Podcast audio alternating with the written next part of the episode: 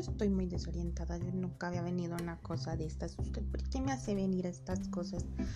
Hágame el favor y me explica.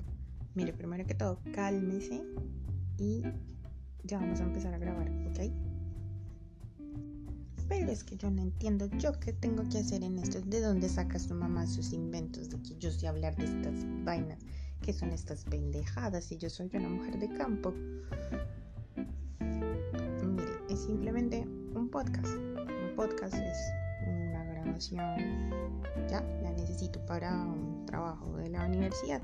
Por favor, cálmese. Usted está aquí porque mi mamá dijo que usted era una persona con mucha cultura, que tenía mucho conocimiento de lo que yo voy a hablar, pero pues tranquilícese, es solo un ratico.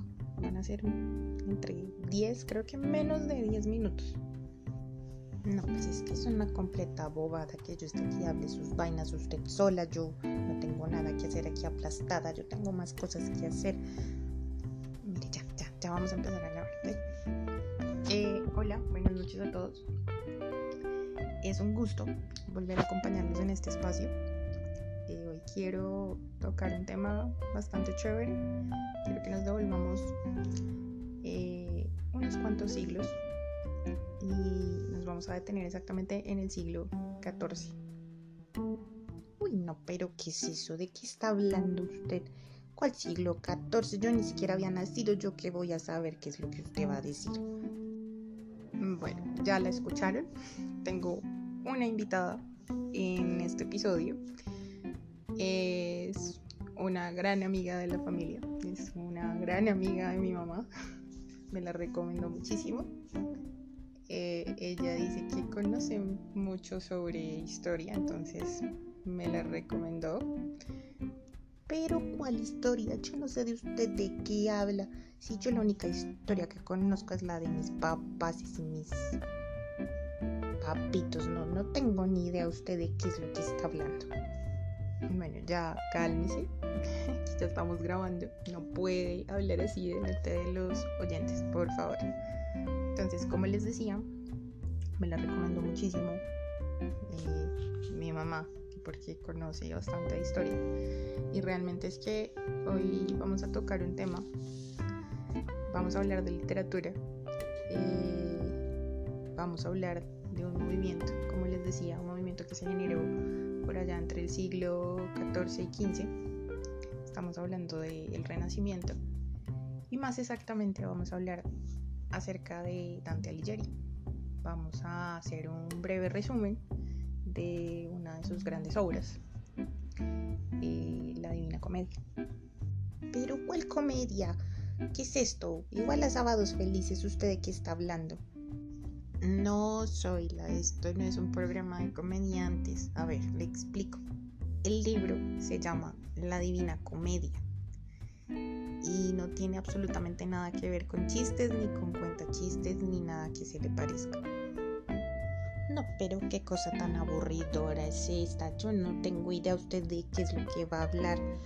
Yo pensé por lo menos, dije, no, se compuso la cosa, va a empezar a echar chistes, pero ya ni eso. Mire, cálmese, siéntese bien y preste atención a lo que voy a narrar al tema que voy a, tratar, de verdad le va a gustar. Pero antes de, entrar en materia, pues obviamente permítame, la voy a presentar. Eh, como les dije hace un momento, ella es gran amiga de la familia, ella es Soy la Vaca, es oriunda de la ciudad de Pasto y está pasando unos días eh, conmigo. Quiso venir a conocer Bogotá y pues me pidieron el favor de que fuera su anfitrión. No, pues mucho gusto. Yo, yo soy Zoila y, soy, de, soy de Nariño, pero yo aquí no veo a nadie, no sé ni siquiera a quién me le estoy presentando. A ver, Zoila, tranquilícese. Como le dije, escucha atentamente lo que yo voy a empezar a contarle a nuestros oyentes. Y si usted siente que tiene algo que aportar, pues hace una pequeña intervención. no tiene que estresarse. Esto es algo normal. No, pues hable de sus cosas, porque yo no tengo ni idea qué es lo que usted va a decir. Hable de su diente, de yo no sé quién es ese señor. Ningún diente soy la cual diente. Dante, Dante Alighieri. Mire, Dante Alighieri era originario de Florencia. Provenía de una familia huelfa de Alighiero. ¿ya? Eh, estuvo enamorado de Beatriz, hija de don Folco Portinari. Sin embargo, él terminó casándose con Gema, hija de Manito Donati, con quien tuvo tres hijos. No, pues ahora sí se compuso la cosa, porque ya me iba a empezar a echar el chisme y eso sí me gusta. ¿Quién era ese señor y cómo así que estaba enamorado de otra que no era la mujer? Oigan, los hombres siempre vagabundos desde siglos atrás, vagabundos como siempre. Ay, ¿de qué está hablando? Soy la por Dios. Pero bueno, me agrada que por lo menos dale vea algo positivo a esto. Y mire, ya contándole pues un poco más acerca de, Dante, él es expulsado de Florencia porque intentó conseguir el entendimiento entre los blancos y los negros. Pero pues el intento fue frustrado por la intervención de un señor que se llamaba Carlos Valois, quien entra a Florencia y en un acuerdo con los blancos destierran a los negros. Entonces Dante en 1302 es juzgado en Siena y condenado al exilio. Lo expulsaron de su, ciudad natal. Pero ¿cómo me va a venir a decir usted que no es un vagabundo si dice que se casó con la una queriendo a la otra? Eso es un hombre vagabundo. Zoila ya le expliqué que no es un vagabundo. No, pues esta lástima me dio cuando dijo eso de que lo habían sacado de Florencia. Oiga, pero, pero, pero en Caquetá son jodidos. Yo sabía que allá esa gente era jodida, pero jamás me imaginé que allá eran tan jodidos. Ay, Dios mío, no soy la de eso, no, es en el Caquetá. En Caquetá sí hay una ciudad que se llama Florencia, pero yo estoy hablando de Florencia, Italia, que de hecho es la cuna, o mejor dicho, es conocida como la cuna del Renacimiento. Soy la, yo no la estoy regañando, te estoy explicando. Además, eso le puede servir para que después con otra persona no se vuelva a confundir. Pero ¿sabe qué? Déjeme continuar porque si no nunca vamos a terminar. Y le dije que el podcast iba a durar 10 minutos y mire, ya todo lo que llevamos. Nos va a tocar abreviar muchísimo más la vaina. No, pues sí, es que yo acaso le estoy tapando la boca o qué carajos. Tranquilicemos, ¿ya? Listo. Como le decía hace un rato, entonces a él lo exilian de su ciudad natal. Y es entonces cuando escribe eh, esta obra, que inicialmente se conocía como comedia, sagrado poema, poema sacro, y pues bueno, finalmente eh, terminamos pues hoy en día conociéndola como la Divina Comedia, ¿no? Oiga, eso de que lo saquen a uno de sus tierras es muy jodido. Imagínense que allá hace muchos años, como, como por los noventas, a mí, a mí me expulsaron de mis tierras, pues la guerrilla y todo eso. A mí me tocó irme a, resguardar por allá en, el Valle del Cauca y yo nunca había montado en avión y me llevaron en avión, unos familiares me pagaron el tiquete para que me fuera para allá. Y, yo no conocía el Valle del Cauca, yo, yo, no sabía, yo no tenía ni idea que, que en el Valle del Cauca sembraban caña de azúcar y pues cuando yo iba en el avión yo, yo miré para abajo cuando íbamos llegando al aeropuerto ese grandote y yo miré para abajo y lo primero que yo dije fue uy qué cebollas tan grandes porque yo me imaginé que eso eran cebollas yo no, yo no tenía ni idea que era eso ok soy la está bien sí es caña de azúcar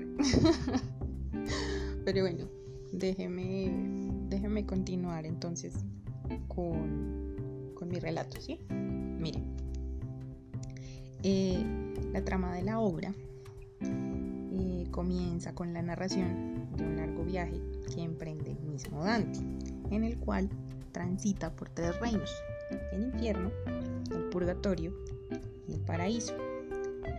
Eh, el desarrollo pues, de esta obra se enfoca en el trayecto de su viaje, en el que observa los, los castigos que experimentaban los culpables en el infierno, las penitencias de aquellos que anhelaban el perdón y la alegría de quienes habían sido salvados, o sea, los que iban al paraíso.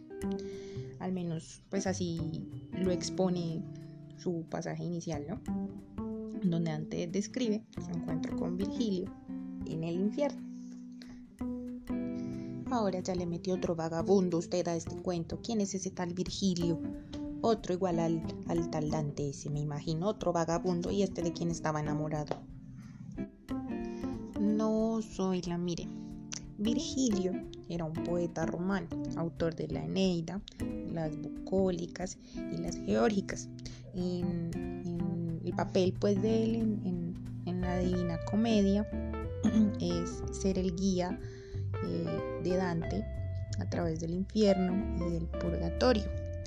Entonces se dice que Dante lo escogió como su guía porque sentía gran admiración por la literatura que, Virgilio escribía y en especial eh, la, la epopeya de la Eneida. Pues yo no estoy entendiendo un carajo ¿Y cómo es eso de que el infierno y que el purgatorio, diga usted que no va a misa, que, que viene a hablar aquí de esas cosas? Dios mío, le hace falta, le, hace falta el Señor en ese corazón, como así que el infierno, ¿qué, ¿qué es eso? Le voy a contar eso a su mamá cuando vuelva las cosas de las que usted habla. Mire, Zoila, ya le expliqué que eso hace parte del libro, ¿ya? Más bien, voy aquí a resumirles a, los oyentes el libro porque con usted ya me extendí demasiado, no puedo extenderme más. Entonces lo voy a hacer breve. Voy a tratar de narrarles un poco de la travesía de Dante eh, a través de como de la primera fase que es el infierno, ¿ya? no pues tocará rezar el Padre Nuestro después de esas bestialidades que usted va a decir, porque no, no, no, no, no, qué peligro esas cosas, como es que va a venir aquí a, invocar al diablo usted. Mire, Zoila, yo no voy a invocar a nadie. ¿Sabe qué? Más bien voy a empezar a hablar de, esta primera parte, ¿sí? Mire, a los 35 años, puede decirse que a la mitad de la vida, Dante se pierde en la cima de una colina. En esa colina se encuentra con tres fieras peligrosísimas, un león, una pantera y un lobo. Lógicamente se asusta y corre. En, pues en ese correr se encuentra a Virgilio. Y es cuando Virgilio le promete salvarlo. Pero pues para salvarlo debe atravesar el infierno, el purgatorio, hasta llegar al cielo. ¿Ya? Entonces, emprenden camino y, como le dije hace un momento, la primera parada es el infierno. No, qué cosa tan horrible. Ahorita tener que soportarla usted hablando de esas cosas demoníacas. Después no puedo ni dormir. Pero cuáles cosas demoníacas soy, la Dios mío. Es un libro, es un libro. No tiene nada, nada, nada, nada de raro.